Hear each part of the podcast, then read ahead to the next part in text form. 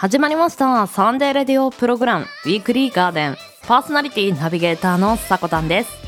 ワンウィーク。10月24日日曜日から30日土曜日。この1週間分のお届けとなってます。今週の記念日の担当は私さこたんと元気いっぱいふみちゃん。この元気印の女子2人でお届けする今週の記念日。ぜひくすっと笑いたい人はお付き合いください。そしてコーナー1コーナー2は今週は合体バージョン。第3回目のアナザートーク。ゲストにおちびさんとのっちさんをお迎えしています。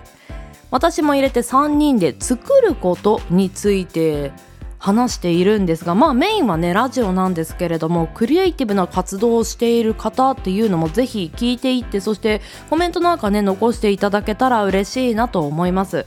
2人のね活動もぜひチェックしていってください。そして番組最後まで楽しんでいただけたら幸いです。はいこんにちは。週末週明けいかがお過ごしでしょうか？はい皆さんの住んでる地域の寒さっていうのはどのぐらいですか？私は先週こたつを出しました。でも暖房もつけてるんですけれどもまあ私もう新潟県に住んでるので日本全体で見たら結構寒い地域に住んでるのかなと思いますがもう暖房もおこたつもガンガン稼働させてますね。寒いなと思いながら。ねこんなことをしてるとねふと気づくのが乾燥なんですよね。朝起きると喉が痛いなという日何日か繰り返してやっと加湿器を出さなきゃっていうね毎年アホなことをしているんですけれども。まあ今日はこの湿度についてねお話ししていこうと思うんですが乾燥に対するデメリットっていうのをまずはおさらいしていこうと思います。湿度がね低いと様々な悪影響があります。まずは呼吸器系の粘膜というのが乾燥してしまうとウイルスなどに弱くなってしまって、まあ、あの防御対策ができてないっていうのは結構認識が広いと思うんですよね。そして美容面に対しても湿度不足っていうのは大いに関係します。髪と顔一番ねちょっと美容で頑張りたい部分っていうのが湿度によってすごいダメージが多くなってしまうと。詳しくお話ししますと髪と顔の湿度っていうのは、まあ、水分量なんですけれどもおよそ11%から13%この間にあるとツヤツヤうるうるなんですが10%を切ってしまうとカサカサボロボロ痛みやすいというね避けたいワードがたくさんになってしまうんですよね。なのでその目安として髪がパサパサしてきたなとか少し静電気が起こるなといった状態が本当に水分が不足湿度が不足している状態です。ぜひぜひあの湿度不足になる前にケアをしてください。そしてこの先ほど言ったんですが加湿器なんですけど加湿器ってインテリアの具合でここに置こうとか結構そんなに考えずに決める人っていうのは多いと思うんですよね。私も情報知らなかったのであのこの辺りかななんて。置いてたんですが実は置くといい場所というものがあるので今日はそちらも紹介していきます。まず1つ目が床から30センチ以上の高さに設置すること。そして理想的には1メートル以上だそうです。そして2つ目ができれば部屋の中央に設置する。中央にどんな部屋だと思いながら 真ん中に加湿器がある部屋ってなかなか出くわしたことがなかったのでいやけど端っこに置くのがあまり良くないのであのなるべく真ん中の方に置くといいそうです。そして3つ目換気扇や出入り口付近は避けた方がいいそうです。せっかく湿度を上げた空気が逃げてしまいますからね。皆さんぜひ体調に気をつけてお過ごしください。では毎週日曜日 AM10 時今週の記念日のクロストークを中心に週替わりのショートコーナーやゲストやコンテンツイベントなどをレコメンドするコーナー。そんなあなたの耳へ届ける45分から1時間のラジオ番組です。音声配信アプリスプーンスタンド FM インターネット視聴サービスのポッドキャスト YouTube さまざまなプラットフォームで配信中。提供はウィークリーガーデン制作部およびサコメン有志にてお届けしております。それでは今週もウィークリーガーデンオープン!だ!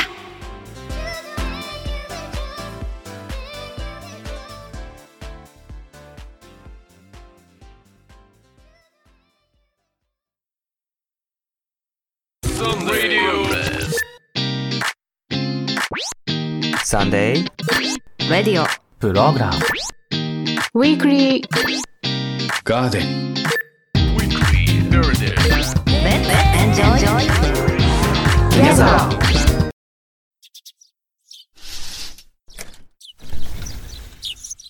さ、今日は何しよっかな？お、ガーデンアップされてる。なのは、エノスイクラゲの日でございます。どうですかね？飲まれたりします？メールをする人も増えることから7月中ましょう。豆知識を用意させていたトだきピックました。がお父さんの日見ていきましょう毎日働いて火曜ってお父さんの日なんだ。うーん。電話してみようかな。ウィークリーガーデンは毎週日曜日午前10時各種音声サービスからオンエア旬な情報耳に届く四季とりどりをカルチャーシェア。公式ツイッターおさこの部屋もチェック。日曜日の朝のホリデーレターウィークリーガーデン。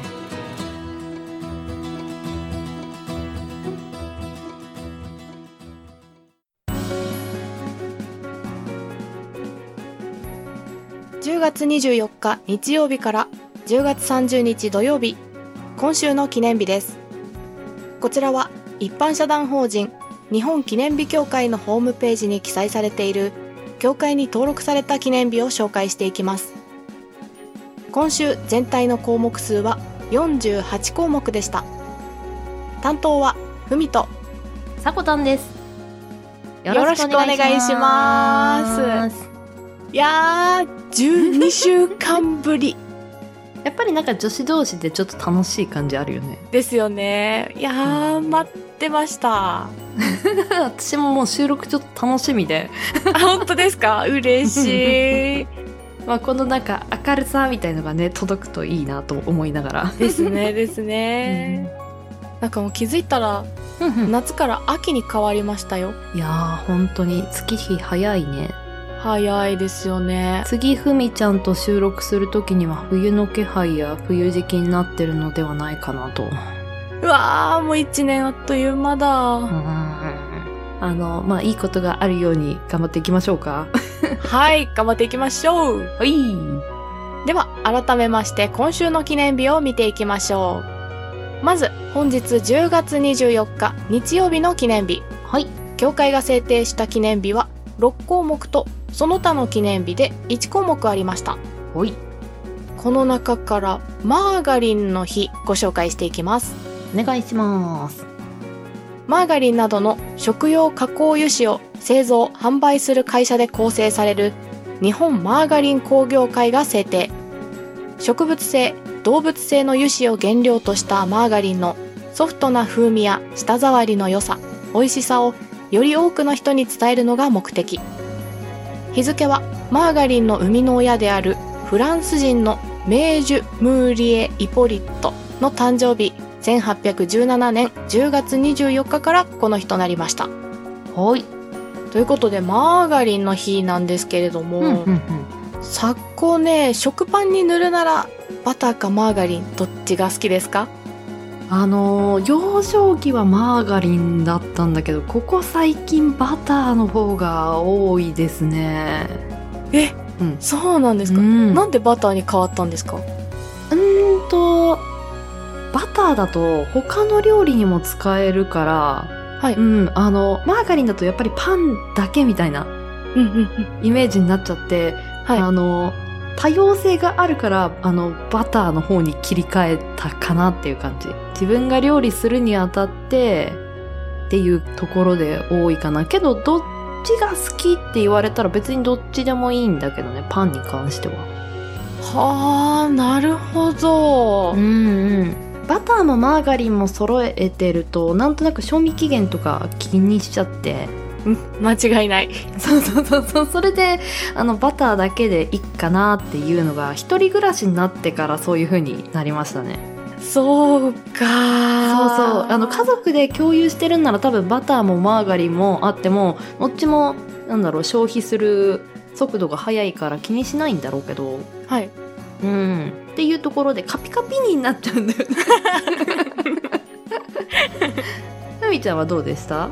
私はマーガリン一択でしたね。あそうなんだね。はい。なんなんとなくこう風味というか、味がやっぱマーガリンの方がパンに合うなっていうのがいやわかる。わかる。やっぱパン向けに作られたっていうだけあるんですかね。うんマーガリンのさ容器ってやたらでかくない？なんか。でかい。でかい。ああれ一人で消費するの結構大変なんだよね。言われてみればそうだ。そうなんですよ。ぜひねちょっと一人用のなんかチューブタイプのとかねまああるんでしょうけどもう少し幅広くあるといいなっていうのがあの一人暮らしの人の意見かなとも思ったりします。なるほどなまあ美味しいんだけどね。うん。はいでは続いて10月25日月曜日の記念日です。教会が制定した記念日は3項目ありました。その中から新潟米の日ご紹介していきます。はーい。日本を代表する美味しいお米の産地新潟県。その新潟のお米をもっと多くの人に食べてもらおうと JA 全農新潟が制定日付は新潟米のコシヒカリとコシイブキがいいお米の代表であることから10月25日の1025をいいお米に新潟コシヒカリコシイブキと読む語呂合わせからこの日となりました。ほい。なかなか聞いてるだけだと分かりにくい制定かもしれないね「い」「い」の「い」が1ではい。お米の「お」が0新潟の「2」が2はい。コシヒカリの「こ」が5で1025ですね。そうなんです。結構細かくこうブツブツと分けている語呂合わせなんですけれどもね。いやうちの新潟県がちょっとすいません。うちのとか言ってそんな新潟のお米なんですけれども、はい。ちょっとネットで調べていったらですね、面白そうな選手権が出てきました。ほうその名も、オン・ザ・ライス選手権。ほうこれご存知ですか？いやー知らなかったですね本当ですか、うん実はですね、新潟県が主催している、新潟産のお米に合うおかずを選ぼうっていうイベントなんです。へえなんか週ごとに品種が違うお米に合う3品のおかずが配信されていて、で、視聴者の方はツイッター上で、このおかずいいねっていうのをこうどんどんリツイートかけていくんです。あーなるほどはい。で、そのリツイートが多かったものが決勝に進んでいくっていうものなんです、ね。面白いやり方ですね例えばどんなものがエントリーしてたかとかわかりますか？えー、例えばですね、サーモンの塩辛。はいはい続いて、卵黄の味噌漬け。そして最後、新潟地鶏の塩麹焼き。あーなるほどいやー全部米が進む感じしますねですよね。一応まだ予選の段階ではあるんですけれども、気になった方、ぜひ公式ホームページ、Twitter、YouTube ご確認していただき、決勝に進んでいただきたいおかず選んでもらえればなと。ぜひぜひね見てみるのはいいかもしれないですねはい。では、どんどん行きましょう。10月26日火曜日の記念日です。協会が制定した記念日は14項目ありました。おこの中からアルファベットチョコレートの日ご紹介していきます。愛知県名古屋市に本社を置き、チョコレートやキャンディー、アイスなどの製造販売を手掛ける名東産業株式会社が制定。同社の人気商品、アルファベットチョコレートは1970年に発売され、2020年に50年を迎えました。これを記念するとともに、長年愛されてきたアルファベットチョコレートをさらに多くの人に知ってもらうのが目的。日付はアルファベットチョコレートが一口チョコであることから、一口を10と表し、アルファベットの文字数が26文字であることを合わせて10月26日としたものです。また、秋はチョコレートの需要期でもあります。なるほどはい。うんうんうん秋冬のイメージありますよねチョコレートはですねうん。特にバレンタインとかね、イメージ強いなと思ってたんですけど、あー確かに秋も需要が始まっていると。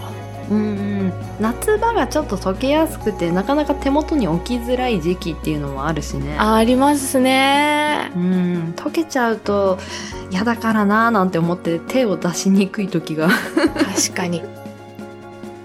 では、週の折り返しです。10月27日水曜日の記念日。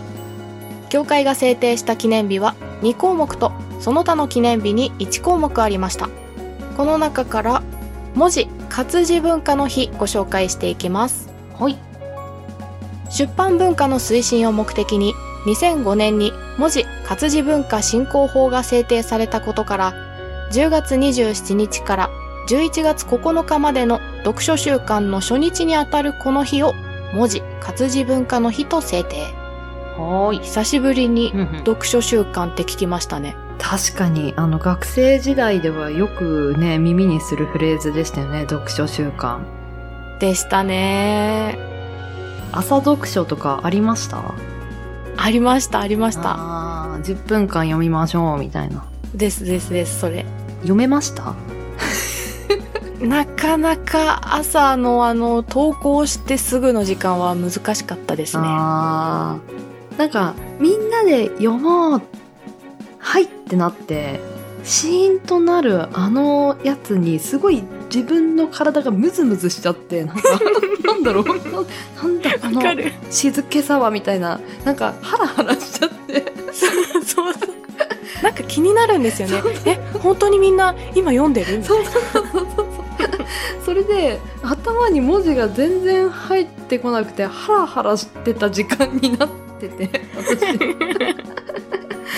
なかなかなんだろう一人で読書ってなんか楽しむものなのかなんか団体でさあ本を楽しみましょうってなんかちょっと難しかった気がするんですけど。難しかったうな。ぁん。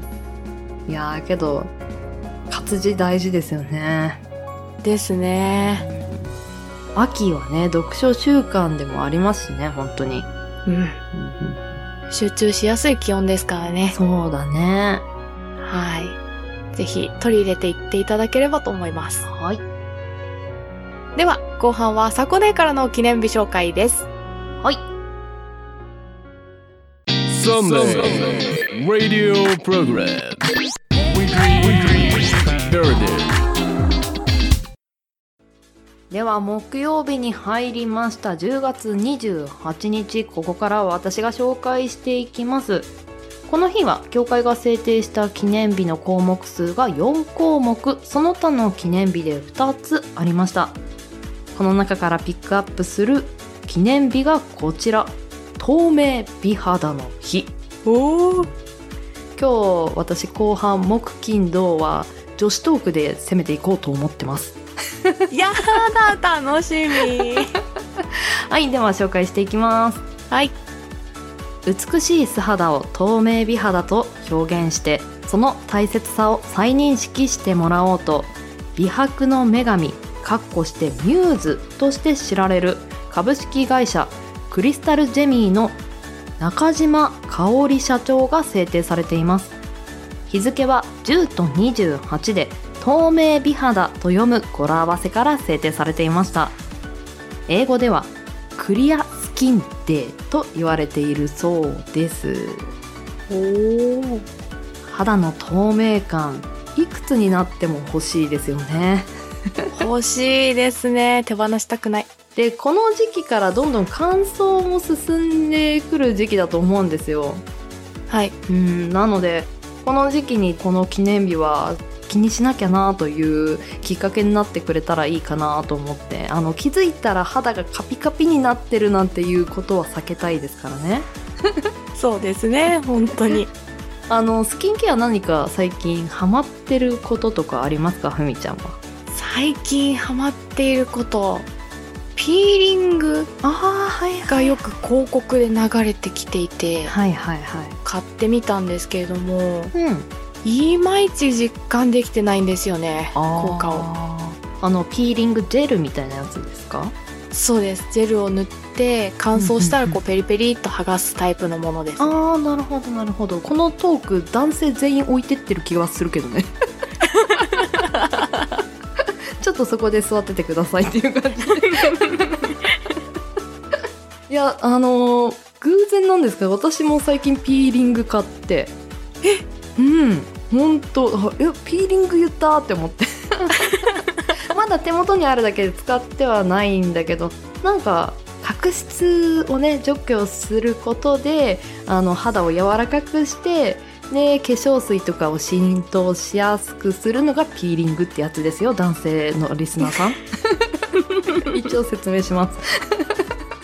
そっかそっか。あの初めてかなそういうピーリングみたいな方のってそうですね。あなんだろう何度かやっていい結果を得てくださいっていう感じ。はいでは続いて10月29日金曜日です。この日に紹介するトピックなんですが、まあ、12項目ありました。その中から選んだのがこちら、まあ、女子トークでは欠かせないと思います。筋肉を考える日。女子？女子か。見ていきましょう。はい。森永製菓株式会社さんが制定されています。日常生活を元気に健康に過ごすのに大切な筋肉。その筋肉の材料としてタンパク質かっこしてプロテインが必須であることから筋肉の重要性を考えるとともにタンパク質との関係性を知って日常的にタンパク質を取ってもらうことが目的です。日付は筋肉の文字を入れ替えて29日が金曜日になる日というところでこの10月29日が制定されていました。まあ肉と筋を入れ替えて筋肉にした感じですね。金曜日の金で筋肉の筋、そうそうそういうことですはあなるほど。プロテイン取ってますか？たまに撮ってます。でも女子としてはどうかなって思いますよ。ちょっと待ってちょっと待ってさこね。これ多分女子限定じゃないのよね。いやけどあのプロテインっていうとすごい男性アスリートみたいなイメージまだまだ多いと思うんですけどはい。さっき言った顔の、まあ、表面の組織とか髪とかの組織って、タンパク質が良質であることが結構なんでしょうねあのいい効果をもたらすというかタンパク質が足りてないとあのそういうところがちょっとボロボロって言い方はあれなんですけど劣化していくところになるんですって。ええでこの森永製菓イコールタンパク質というかプロテインってあんまりならなくない？お菓子っていうイメージじゃない？確かに。けど今この森永製菓さんから出てるプロテインバーっていうのがあって、はい。えーそれが、まあ、チョコチョコがコーティングされてたりして本当にお菓子感覚で食べれるもので、まあ、タンパク質が 15g ぐらい入っているやつなんですけど、うんうん。私結構買ってるんですよそれをでやっぱりそういう風にあのお菓子とかあ本当にお菓子を食べるよりはちょっと小腹が空いた時にそういうものを食べておくとあのまあ一石二鳥というかチョコでもあるしプロテインでもあるみたいな。おーなるほどな。ムキムキに美を鍛えていきましょう。はい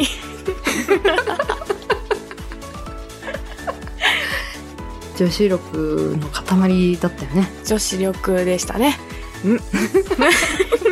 無理やり落とす。はい。では最終日10月30日参ります。土曜日です。協会が制定した記念日の項目数は7項目。この日から私が紹介する記念日がこちら。初恋の日。うふい。えいふい あのもうリアクションが女子じゃないですよね。なんか飲み会にやからみたいになってたけど。失礼しました。失失礼しました。では行きましょう。1896年10月30日。島崎藤村が文学界46号に小日草の一編として初恋の歌を発表したことから藤村ゆかりの宿の長野県小諸市の老舗旅館中棚荘が制定されています同宿は10月から5月にかけて湯船に地元のリンゴを浮かべた初恋リンゴ風呂が楽しめるなど初恋にちなんだ宿としても知られており記念イベントとして初恋をテーマとした作品かっこして俳句短歌エッセイ写真などをはがきで応募してもらう中棚荘初恋はがき大賞などを長年行っていたそうです。うん。初恋リンゴ風呂入りたくない？入りたい。もういい匂いがして肌がトゥルットゥルになるんでしょうね。あーもうなんだろう気持ちだけでプルプルになりそう。ですねいや女子トークの締めとしてはもうふさわしいゴールテープを切ってくれるなこの日と思って。間違いない。初恋どうでしたか？初恋かうん幼稚園うん。とかそれぐらいを初恋と呼んでいいんでしょうかね。いや全然。もう自分が定めたのが初恋ですから。うん。じゃあ幼稚園の頃同じクラスだった男の子に初恋でしたねあのなんで恋だなって分かったの？なんでだろうな。シンプルに周りの男の子よりもその男の子がキラキラ見えたっていう。あーあるよね。ありますね。気づいたら見ちゃう。うん。あと恋だって気づく一つとして頭から離れないとかね。うわーわかる恋を知った日初恋の日。皆さんどんな日でしたか？はい。では10月24日から30日までの記念日紹介させていただきました。ここからはこの1週間にあった記念日の中から豆知識を紹介していきます。はい。えっと10月29日にドリアの日というものがありましたまずはドリアの歴史からなんですけれども1930年頃横浜ホテルニューグランドの初代総料理長であったサリー・ワイルさんによって考案された創作料理でバターライスの上にベシャメルソースをかけてオーブンで焼いた料理です。あーもうなんだろう説明してるだけでちょっと嬉しくなる。ベシャメルソースっていうのは？あの一般的にはホワイトソースって言った方がお伝わるかもしれないですね。ホワイトソースなるほど。私の頭の中でも美味しそうなもの出来上がりました。はあ出来上がりました？はい。後の1934年の上記ホテルのメニューに組み込まれ、まあ、このホテルニューグランドのメニューの中に組み込まれてここから全国に広まっていったそうです。おーでまた、まあ、ホワイトソースの代わりにミートソースやカレー具材にシーフードや鶏肉が用いられるなどさまざまなアレンジが加えられ洋食の定番として定着していきました。とうんうん。もう一般的っていうかお家での味なんかもねもうドリアってあるんじゃないかなと思うんですけど。はい。この寒くなってきた時期美味しいですよね。美味しいですよね体を温めてくれる料理だなと思うんですがまあこれに近しいところの料理としてグラタンがあると思うんですけれどもはい。あのグラタンとドリアのはい。一番の違いって何だか分かりますか？お米があるかないか。あーその認識で合ってるんですけどちょっとプラスしたいのが、はい。あのグラタンはパスタを用いる料理だそうですあー言われてみうん確かにマカロニが入ってるイメージあるよね、はい。日本だと、うんうん。まあその調理工程とかはあのグラタンとドリアはさほど変わらないんだけどそのメインの中身としてパスタかお米かっていうところがあるみたいですね。うーん。ただしグラタンとしてはオーブンなどで料理の表面を焦がすように調理するという調理法の名称でもあるそうです。へグラタンという意味が、まあ、そういう風に焦がすみたいな。うんうん。で地域や年代によってはドリアのことをライスグラタンと呼ぶこともあるそうです。おおなるほど。今日は何の料理にしようかなと思ったらドリアなどいかがでしょうかと。いいですねでは協会が制定した今週10月24日日曜日から30日土曜日までの記念日を紹介させていただきました。来週の今週の記念日の担当は私さこたんとゲストの方です。おお楽しみ。どんなねトークが繰り広げられるのかどんな記念日があるのかぜひぜひ楽しみにしてください。はい。ではここまでの担当は？ふみとさこたんでした。またねー。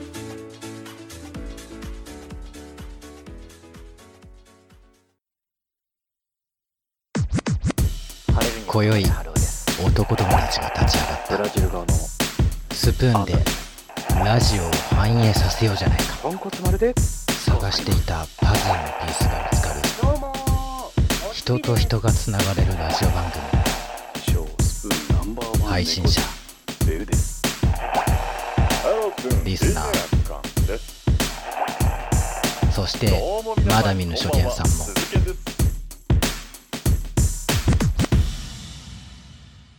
コネクト。30.2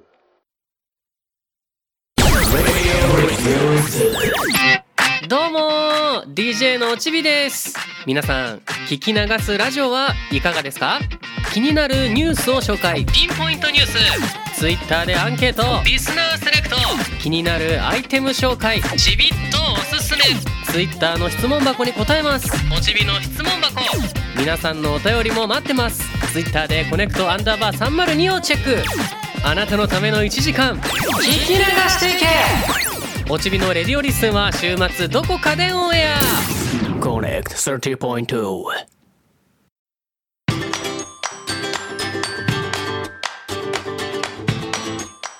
旬なあの人気になるあの人ゲストを招いてトークする20分。あなたの人生のヒントがあるかも。 Another Talk。本日 Weekly Garden シャープ17ゲストコーナーの Another Talk。第3回目のゲストはコネクト30.2よりラジオリレーの企画者でもある。そしてこの番組ウィークリーガーデンのジングルの提供者のおちびちゃんとロド FM さんから同じくこの番組のオープニング曲の作曲者でもあるのっちくんこの2名を招いて今日はトークしていこうと思います。今日は2人ともよろしくお願いします。よろしくお願いします。お願いします。お願いします。あのこの収録が始まる前に3人ですごいトークしてたけどなんだろう盛り上がりましたねいやなんか。もう結構喉出来上がってる。本当に。もうなんならもうやりきった感がある。34笑いは起きたよね。いやー本当に。そうですね。うーん。まあそんな秋の日ということで。そんな秋ね。まとめ方まとめ方よちょっと寒くなってきましたしね。あそうそうだね。ね。はいじゃああのちょっとお一人ずつ自己紹介していただきたいんですけれどもお願いします。はいそうしましたら、えーコネクト30.2の、えーレディオリスン DJ を担当しております、えーおちびと申します。29歳の社会人男性でございまして趣味はですねドライブ行ったりゴルフ行ったりいろいろありますが何よりもラジオ聞くこととラジオすることが大好きでございます。よろしくお願いいたしますお願いしますはいお願いします。じゃあ僕の方ですかね。次はい。はい。えー、ロド FM で、えー毎週金曜日1時間のラジオをお送りしております、ノッチレディオというね、えーところで DJ をやっております、ノッチと申します。よろしくお願いします。よろしくお願いしますお願いしまはいす。いやあのこの2人このウィークリーガーデンにはすごい縁があるというかまあ、おちびちゃんには先ほど言ったようにジングルを作ってもらったりのっちくんにはオープニング曲を作ってもらったりしたので、まあ、番組を立ち上げる当初からこの2人をゲストに呼んでトークしたいなっていうコーナーはどっかでやりたいなと思ってたんであーありがとうございます。いやーこのねこの場でちょっといろいろ3人で刺激し合えたらなと思います。よろしくお願いします。お願いします。はい。では、あの、前もってね、質問をちょっと送らせていただいてたんですけど、それになぞってちょっとトークしていく形になります。まず一つ目の質問です。ラジオコンテンツを始めた動機について一人ずつちょっと聞いていこうかなと思います。まずはおちびちゃんからお願いできますか？そうですね。ラジオコンテンツを始めた時、あこれはね、あの、他の場所でもちょくちょく僕行ってるんですけど、ほいほいほい。えっと、あの、学生の時に、うんあまあ、受験期にラジオを聞いてた時に、うん。あの、あ、僕にもできるなって思ったんですよね。突然。で、撮ってみようと思って。で、その時にあったデバイスって言ったら、あの、iPhone の一番最初の。ちょっと改良版、iPhone3GS みたいなああ、はい、はい。のがあって、そのボイスレコードを使って、まあ、ラジオを撮ったことがあるんですけど、うん。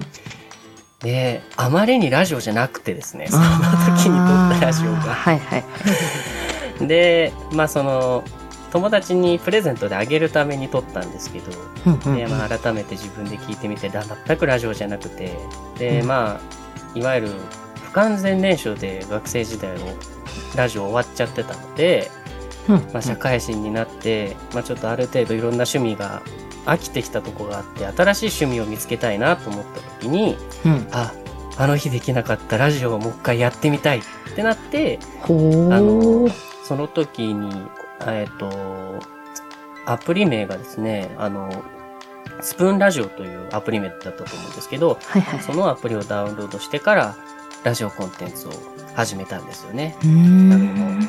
あの日やりたかったことをもう一度やりたいなと思ったのが、僕の動機ですね。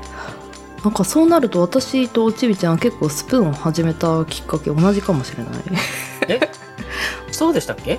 あの、あ学生時代にやったとかではないけど、思い出して、ラジオもう一回やりたいなって思い出して、ラジオアプリスプーンを見つけたのは多分、下りは一緒ですよ。あらまうーん。あ、ハイタッチ、イエーイ。イエーイ。急に仲間外れ来たじゃん。いや今日あれノッチじゃなくてボッチ違う違う違う違う違う違う違う違う違う。いやもう ただ辛いだけの。嘘だよこっちおいでこっちおいでとか話しょ。う。話しましょう、じゃあまあそんなあのボボッチくん改め違うよ。す。ごいな対応力半端じゃない。なくなってなかった。なくなってなかったです。ね。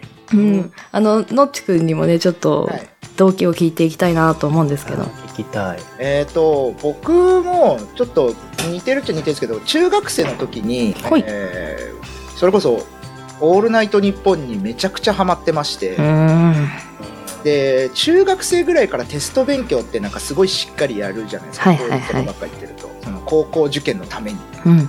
えーで、えーそのね、えー徹夜で勉強する時とかはいはい。に、えーずっと「オールナイトニッポン」聞いてたりとかあとはまあねまだ義務教育の年齢なので早く寝なさいと部屋に押し込まれるんですけど、うん。あの寝たふりしながらラジカセにイヤホンさして「オールナイトニッポン」聞いて夜更かししてたりとかあっていうのをずっとやっててそその頃ねラジオ DJ っていうのが一時期ちょっと将来の夢になってたぐらい好きだったんですよ。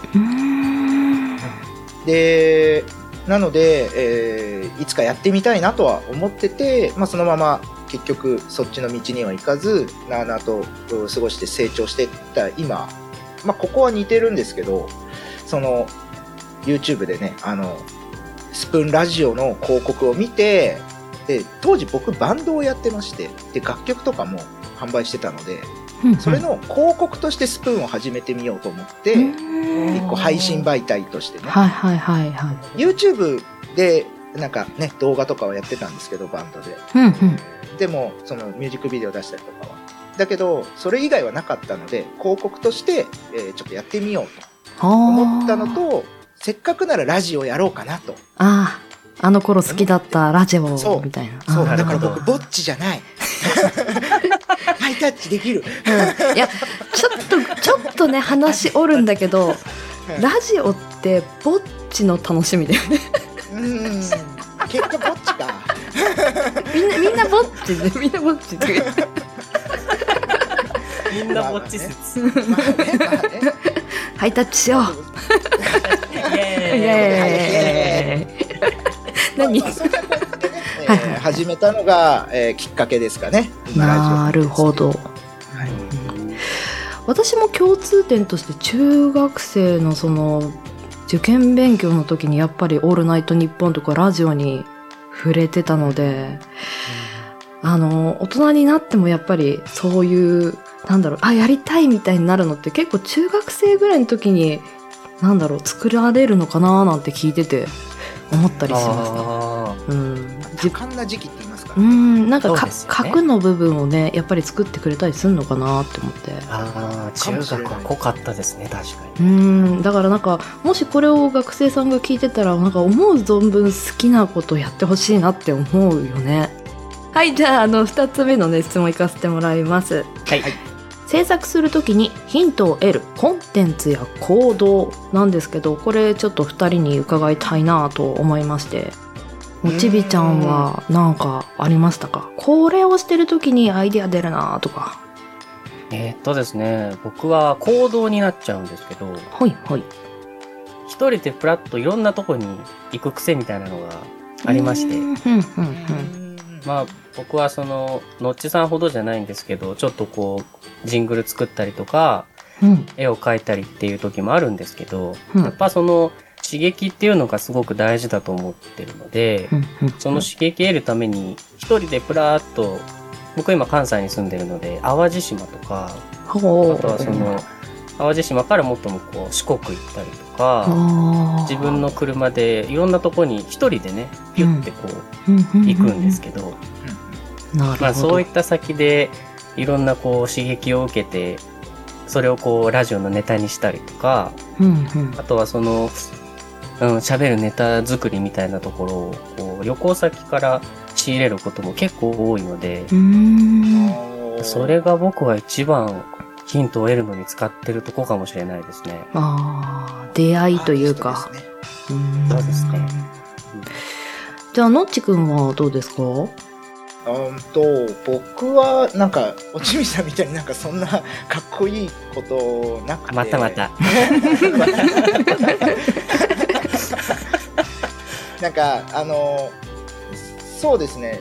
音楽僕まあ音楽やってたまあ今もやってるんですけど、うん。その中で制作するその音楽もそうなんですけど今まで自分が楽しいとか面白いとか経験したことの貯金っていうのが頭の中にあるじゃないですかエンタうんーテインメ。ントうんうんまあ、ラジオはラジオでもそうですしそうじゃない部分もですけどそういう貯金の中から、えーを組み合わせて新しいものを作ったりだとかあとは基本的にはそのラジオって、まあ、さっきぼっちだって言ってましたけど まあね、えー本当はラジオって多分一人じゃ絶対できないコンテンツで聞いてくれるリスナーがいてこそだと思ってるので、うんえーまあね、一緒に手伝ってくれる人とかいればその人もいてだしでも少なくとも絶対リスナーは絶対いてラジオが成立するっていうものだと思ってるんで、そのリスナーの目線とかっていうのはあの考えるようにするので自分が聞く時もその時どう思ったかとか他の人がどんな反応してるとかそういうのも、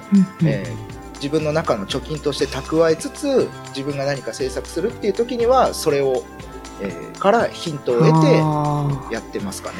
いろいろなリアクションをちゃんと見ているみたいな部分はあるっていうところですかねそうですね。だから自分目線だけにならないようにっていうのは気をつけてやってますかね。ああ大事。大事。この今ののっちくんのお話3番目のね質問にもちょっと通ずる部分があったので、まあ、このままちょっと行かせてもらうんですけど、3個目の質問です。コンテンツの気をつけてる部分。これをお二人さんに聞いていこうと思います。じゃあおちびちゃんからお願いします。はい。やっぱりちょっと喋るコンテンツなところがあるので、はい。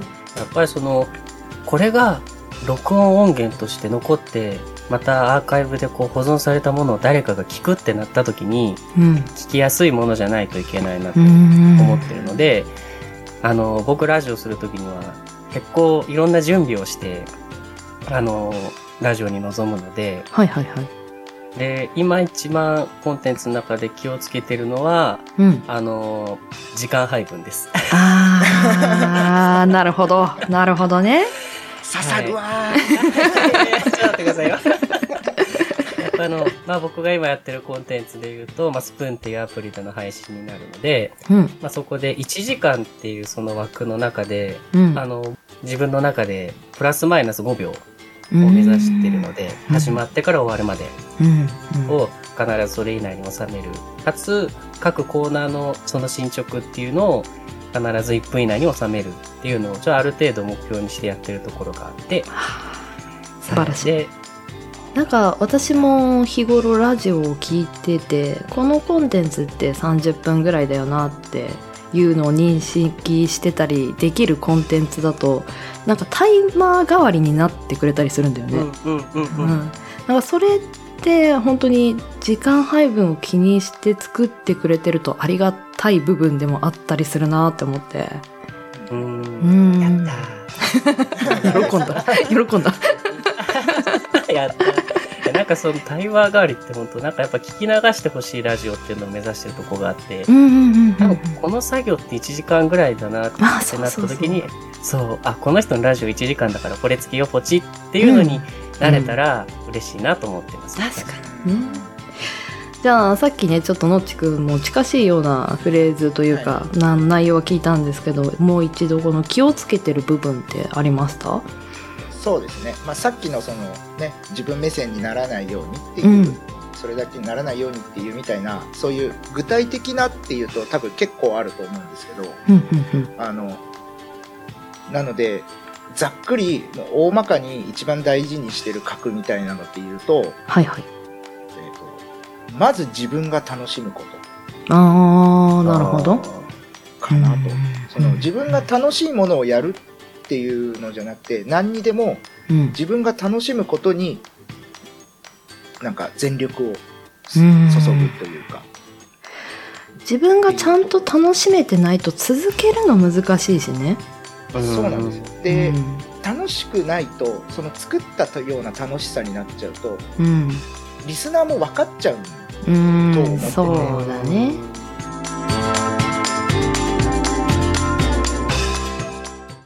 Sunday Radio Program. Weekly, weekly Heritage.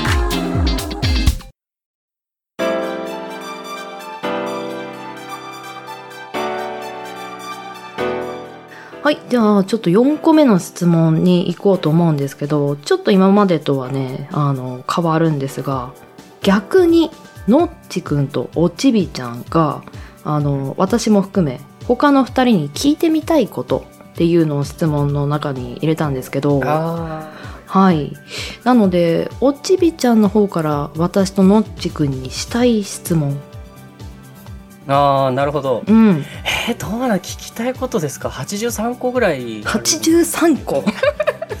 徹夜ですかねこれ いや、もう、二人には聞きたいこといっぱいあるんですけど、まあ、どうですかね。うん。わかりました。えっと、ラジオコンテンツ始めた時と、えー、ラジオコンテンツをずっと続けてきた今と、どっちの方が楽しいですか？ああああ私から言ってもいいですか？どうぞ。今ですね。イエああなるほど。うーん。やっぱりこれ女性だっていうのも結構大きい部分でもあると思うんですけど、はい。男性と女性で結構違いが出るところで年月を重ねると愛情が増すっていう女性特性があるんですよ。うん、長くあの関わってる方がより親しみとか愛情がかさあの増えていく部分ってあって。なのでなんかラジオっていうジャンルのそのプラス今までプラスだって感じた要素あのたくさんの人に出会えたとかなんかこれができるようになったとか誰かからこういうこと言われて嬉しかったみたいなプラスの部分がずっと貯金みたいに重なってるので、うんもう今現在が一番楽しいってなっちゃう。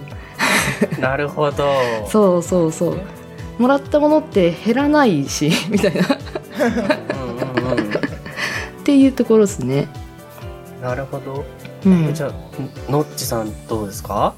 僕は多分昔も今も変わらないですね。あ楽しさが？はいはい楽はい。しいですね。例えばそれこそ別で仕事もしているのでで平日にお届けをしているのでラジオは僕は。うんなので仕事が終わった後に、えーそのラジオコンテンツっていうのをやってますけども当然仕事で疲れた時とかもやりたくないなって思う時もあるにはあるんですよ疲れてて。うん。今日もう寝たいっていううん。っていう時もあるんですけど、なんだかんだやったらめちゃくちゃ楽しいんですよ毎回。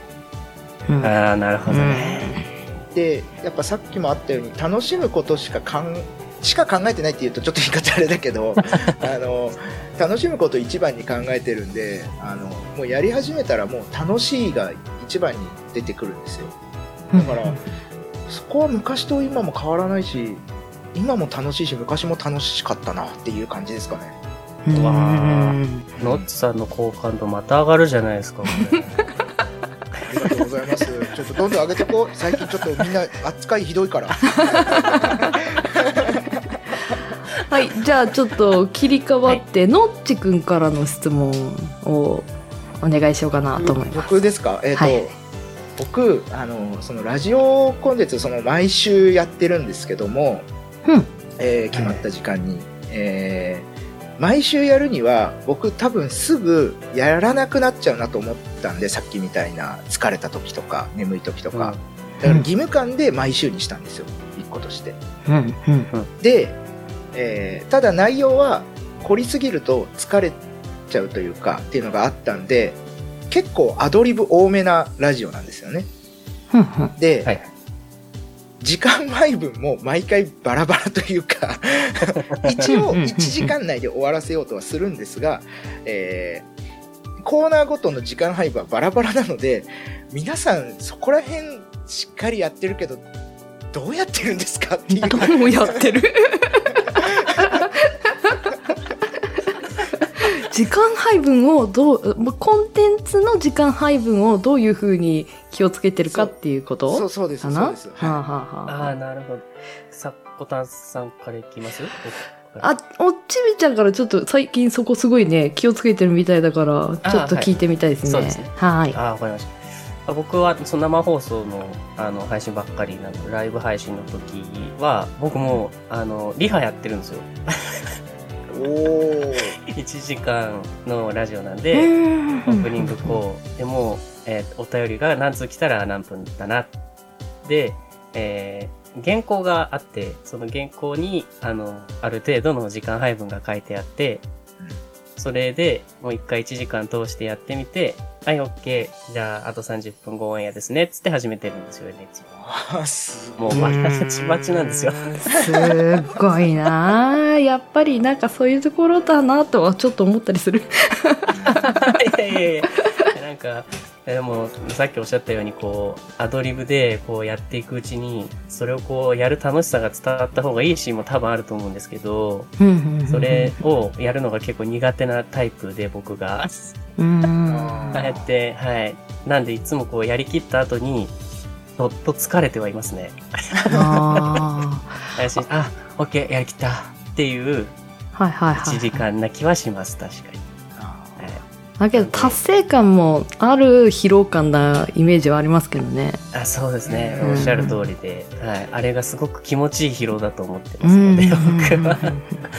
はい。いやいや、またまた、ほら、あ、思ってますか？思ってますか？のっちさん。ちょっと。本当本当疑わないでくださいあれ？これ、これペラペラなの？ペラペラって。僕は多分一番聞いてるのは、リハかなと思ってますね。あちなみにさこたんさんは？あ。そうですね。多分私、ライブのラジオになったら、のっちくんとおっちびちゃんの間ぐらいな人になると思うんですよね。うんあの多分うんリハとかもちょっといろいろ加味しながら1時間とはなんなくてもこうこうこうこうこうしようみたいなのはやってけど多分本番になったら本番の空気の方を優先させるというか。あうーん。なのでタイムスケジュールけどこうこういうなんだろう作るものコンテンツってなったりすると、まあ、キャストとかはもうパッケージングされてるものだれてるなとかいうなんか無駄な時間って自分で思わないようなないようにしたいみたいな。うん。あの気持ちのいい時間をここから作りたいみたいなところがあってもちろんなんか何でもない時間がすごい共有するのが面白かったりも全然するけど私が今作ってるラジオに関してはそことはちょっと違うところを作ってるので充実したやつっていうところで時間配分をしっかりしていきたいなっていうところ。楽しむってなったらまた多分そういう風に時間は緩めたりも。ああ、うん。まあ、臨機応変にみたいな。そうですね。そあのやっぱりのっちくんの今を楽しみたいっていうのもすごいわかるので。わかりますね、確かに。ねね。その時にしかない盛り上がりみたいなのも多分そうそうそうあるんですよね。ねえはいでは最後の質問に行こうと思いますはいはい今後のお話なんですけれどもこれからしていきたい活動について最後伺っていこうと思いますはい。はい。えー僕からではいですね。お願いしますうーん、これから、そうですね。えっ、と、いろいろ自分なりにイベントも計画したこともあって、で、ラジオドラマも一回作ったこともあったので、うん。まあ、今後また、えーもうちょっと長編のラジオドラマというのも少し作ってみたいなとも思ってるのと、はいはい。あとはそのライブ配信で、えっ、と、バトンをつなぐラジオリレーという企画を一度やさせていただいたんですけど、あれをちょっとまた、あの、してみたいなとも思ってますし、あともう一つ、えっと、いろいろあって申し訳ないんですけど、あとは、絵をもうちょっと勉強したいなと思っていますので、えっと、他社さんに対してな何かちょっとイラストをこう作るような機会が欲しいのと、う。んあとは、楽曲制作をちょっと、もうちょっと勉強したいと思ってます。あの、ここにいるノッチさんは僕の先生ですので。いやいやいやいあの、おちびちゃん多方面性がすげえって思ってだけどことをうん、あのラジオリレーをもう一回やってみたいみたいな言葉を今はってなった人はちょっと多いんじゃないかなと思いました、あ、本当ですか。はい。ちょっと、やってみたいと思ってます、また。はい、いいですね。のっちくんもお願いしますはい。えっと、そうですね。まあ、その、僕がラジオコンテンツをやってるアプリのスプーンラジオっていうものを始めたのは、もともとそのバンドの広告だったんですけども、それを今はもうやめて、で、えーまあ、このご時世なので、なかなか音楽活動っていうのは外でできないっていう状況なので、それまでの間、次のバンドっていうのではなく、楽曲制作だったり、えーミックスだったりっていう勉強をしながらラジオをやってたんですけども、まあ、それが少しずつ、うちょっと表にも出せるようになってきて、まあね、この番組の楽曲も提供させていただいて、ありがとうございます。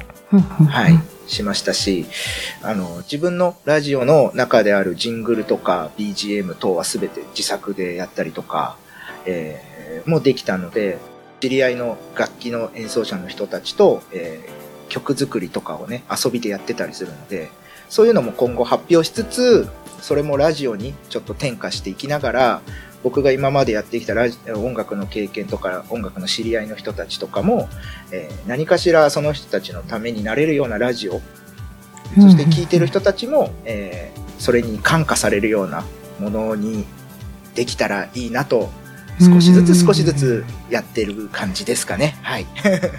なんか で、これからはちょっといろんな人の刺激になれるような存在にしていきたいかなと思ってますね。あ2人の話を聞いてるとなんだろう今までやってきたことをラジオにすごい転換できるじゃないラジオって本当にいろんなところとコラボができるというかまあ、音楽をやってきたのもそうだし何かをやってきたものが今の趣味ともリンクできるっていう関係性を自分で見つけていくのってすごい楽しいよね。楽しいですよそうですね。うんあ、これできるじゃん、あれできるじゃんっていう発見がう、んラジオにはちょっと多いと思ってますうね。ん はい。あの音だけで伝える部分としてはちょっと弱いコンテンツではあると思うんだけどうん。んだからこそなんか広がりも多いような誰もまだないやってないものっていうものがたくさんありそうな部分がちょっと楽しいよね。そうですね。うん。うん。本当このラジオコンテンツを始めて、うんいろんなところにまた趣味の幅が広がったとは思ってますね、やっぱり。うんうんうん僕もなんかこういろんなつ、ね、人と出会えたりとかそこから僕も刺激を受けたりとかしてますからすごくやっててよかったなと思います。日常がこんなになんかしっかり反映されるコンテンツっていうのもちょっと面白いよね。うん、うん確かに。そうですねもう人柄がそのまま出ますしね。うん 出ますね。ラジオの作り方だけで僕とノッチさんでだいぶ違いますね。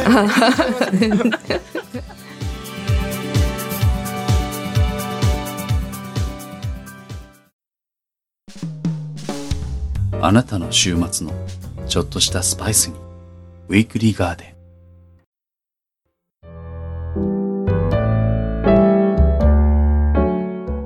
今回の、そ事前に実はその、あの、質問みたいなのを、あの、いただいてたところもあって、その内容をこう見たときに、あの、今までをちょっと振り返る、プラス、次何したいかっていうのをちょっと振り返れる内容だったので、その質問内容が。うんうんで、これをお二人のもこう聞きながらする、あの、お話になったので、まあ僕の今の現状把握と、次しかり、またちょっとお二人が今までどんな人で、で、これからどうされるんだっていうのも、ちょっとなんかつかめたような機会になったので、ちょっと二人との距離がまた縮まったのかなーなんて思ってます。楽しかったです。いやーよかったです。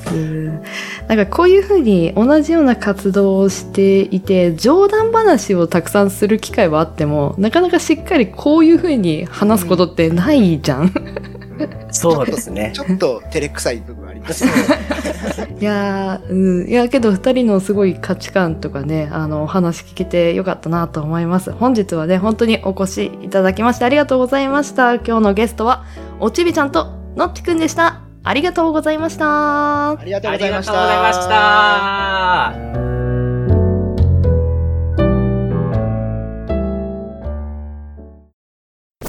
Lodo FM. We- weekly radio program. Gram. Gram. Monday, ようたこ焼 Tuesday, はい Wednesday, ヤン吉 Thursday, チューです Friday, ナッチ Secret, マジ We are We are We are. We are We are We are ロード Lodo FM. Weekly radio program.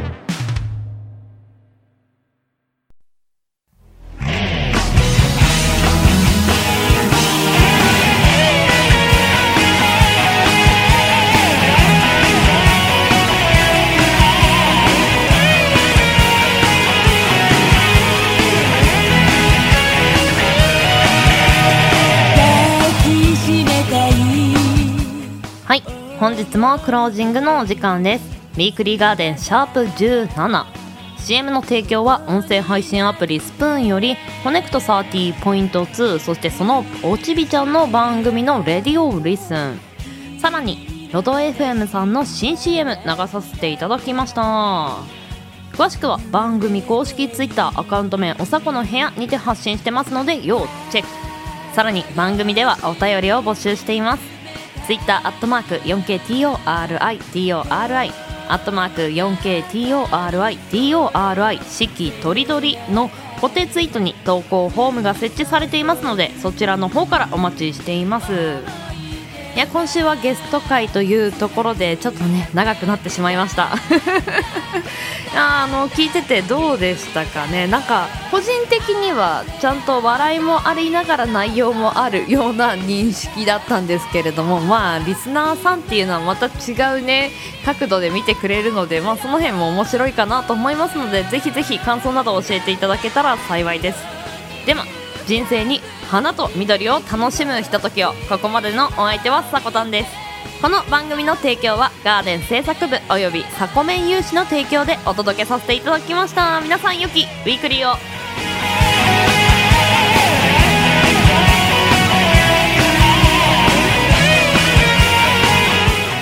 いってらっしゃい。行ってきます。いつも聞きに来てくれてどうもありがとう。今日も君はサコメン。また来週。感じた冷たさに。頬寄せた君の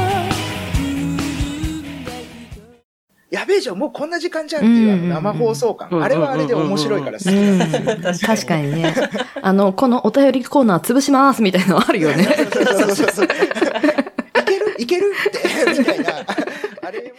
さんの好感度また上がるじゃないですか、これ。ありがとうございます。ちょっとどんどん上げてこう。最近ちょっとみんな扱いひどいから。それでいて、おちびさん、そしてさこたんさんの、えーどんな風にコンテンツを作ってるのか、どんな思いで作ってるのかっていう部分にも、えー触れて聞くことができたので、うんまたそれも新しい刺激というか、うんうんうんこの時間も楽しむことができたなっていう風なのが一番率直な感想ですかね。ありがとうございますはいじゃあおちびちゃんも感想お願いしてもいいですか？はい。全、全部言う、言うんですもん。さでちょっとほとんど被っちゃうんですけど。はいはいあ大丈夫です